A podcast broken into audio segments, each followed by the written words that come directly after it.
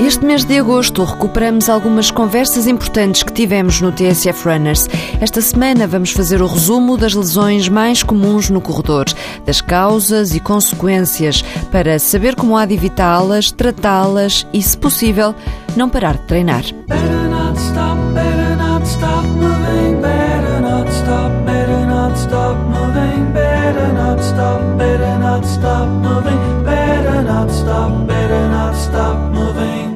vai ajudar-nos a perceber quais são as lesões mais comuns no corredor é Ernesto Ferreira, fisioterapeuta responsável pelo Gabinete de Fisioterapia no Desporto. Começamos por aquela que ataca o joelho, runner's knee. O atleta começa por sentir uma dor no lado externo do joelho, por vezes incapacitante, que dá sintomas como sentir a perna fraca, sentir o joelho ir abaixo é uma lesão que muitas vezes não aparece no início do treino e aparece só ao fim de alguns quilómetros, nomeadamente o atleta refere sempre 6, 7, 8 quilómetros, ao fim de 6, 7, 8 quilómetros a lesão aparece. O que é que provoca essa lesão? Obviamente que um atleta mais pesado, um atleta que aumente de uma forma brusca a carga de treino, um atleta que treine sistematicamente no alcatrão e no cimento ou nos pisos irregulares, tem mais tendência para esta lesão. De qualquer maneira, existem fatores eh, posturais que podem levar a ao aparecimento desta lesão e existe inclusive fatores a nível do apoio do pé, como esta, esta lesão é muito associada ao atleta pronador que não usa uh, o sapato adequado para a correção da sua pronação. O tratamento desta lesão é um tratamento simples ou não? O tratamento é simples, mas mais importante do que pensarmos no tratamento é uh, identificarmos muito bem a causa da lesão e tentarmos corrigir a causa. Neste caso, se a pronação é a causa da lesão, temos que imediatamente corrigir essa pronação ou com uns ténis para pronador ou com umas palmilhas individualizadas feitas para o próprio atleta para corrigir a sua própria pronação. Depois de identificarmos as causas e eliminarmos as causas, vamos então tratar os sintomas. E o tratamento dos sintomas passa não só por eh, trabalhar a, a nossa a famosa banda iliotibial, porque esta lesão também é conhecida por síndrome da banda iliotibial, passa por eh, libertarmos essa, essa faixa, libertarmos essa banda, alongarmos, massajarmos, etc. E depois tratar o local da inflamação. Neste caso, eh, existe uma bolsa do lado externo do, do joelho que muitas vezes sai inflamada e, inclusive, a inserção da própria banda iliotibial inflamada. E podemos ter tratamentos uh, diretos, nomeadamente pela mesoterapia, por exemplo, ou pela EPI, que é um tratamento muito recente, muito eficaz, que não é mais do que uma infiltração de corrente elétrica no, no, local da inflamação para eliminar a inflamação. E aquela dor no tendão de Aquiles é tendinopatia do Aquiles? Tendinopatia do Aquiles é uma degeneração do tendão de Aquiles. Estas tendinopatias começam sempre por uma tendinite, ou seja, uma inflamação do tendão.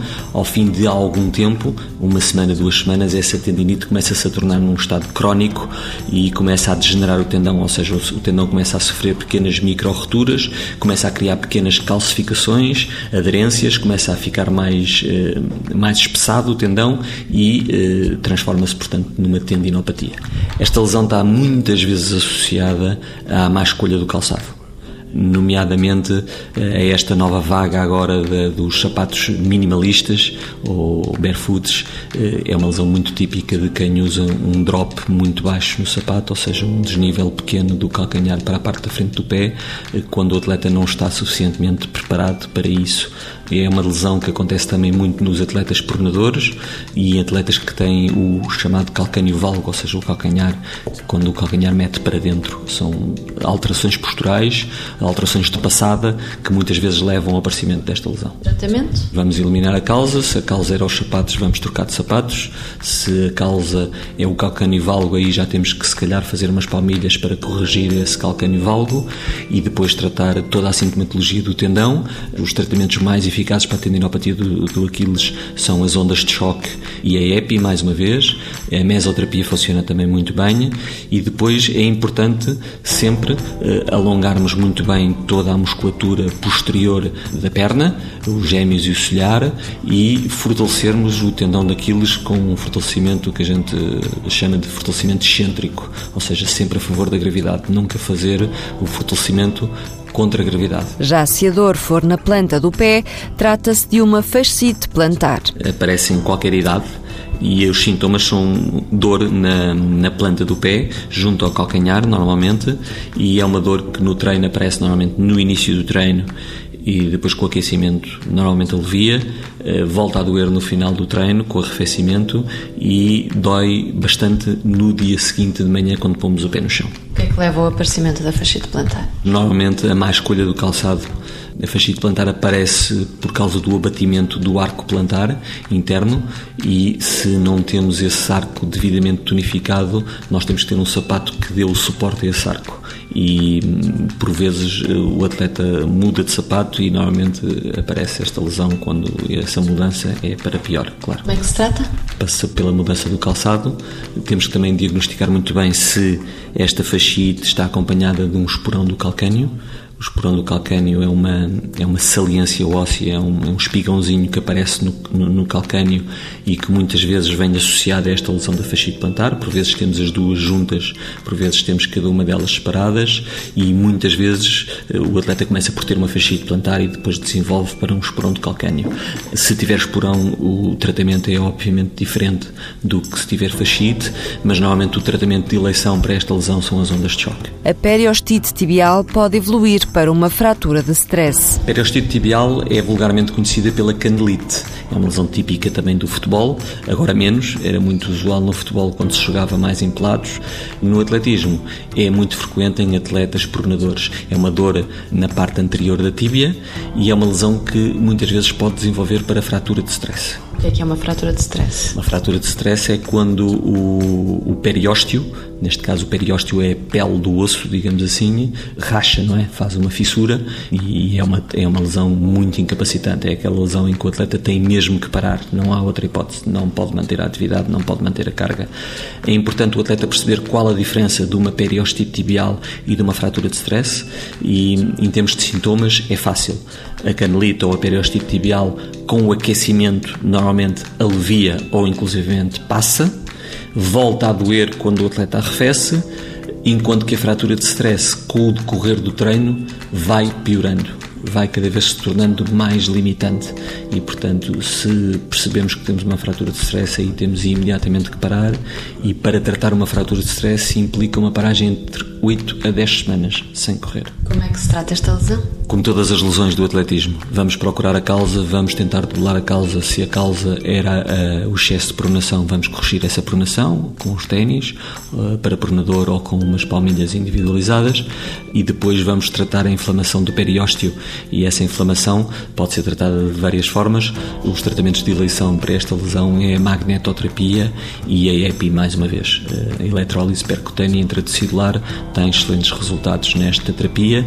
Passa também por fortalecermos muito bem toda a musculatura da perna. Estamos a falar dos músculos anteriores, nomeadamente o tibial anterior, fortalecer muito bem gêmeos e solhar para dar o suporte à tíbia e para que a lesão não desenvolva para a fratura de stress, nomeadamente. Falamos ainda da síndrome do piramidal, aquela dor tipo ciática. O síndrome do piramidal manifesta-se por uma dor na nádega, que muitas vezes se transfere também para a face posterior da coxa.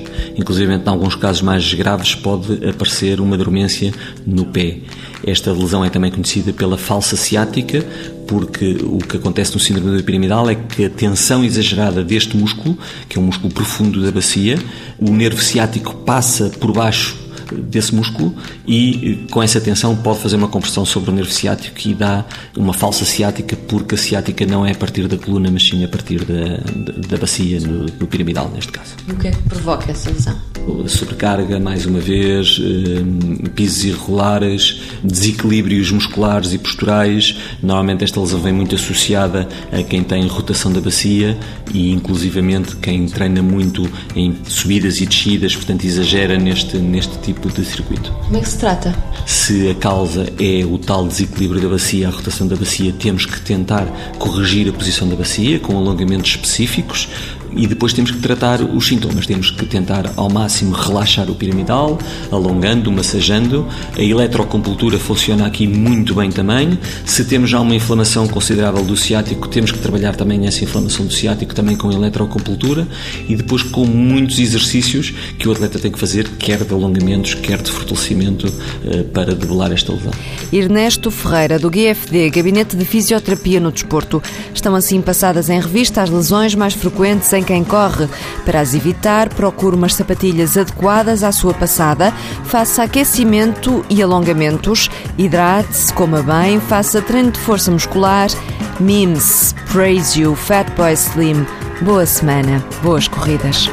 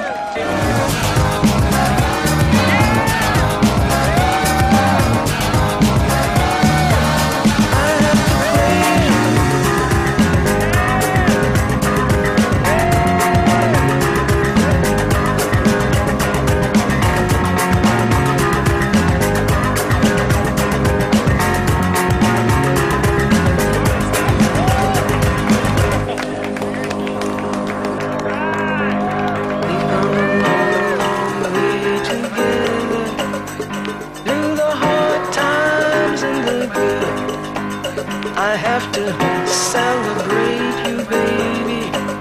I have to praise you like I should.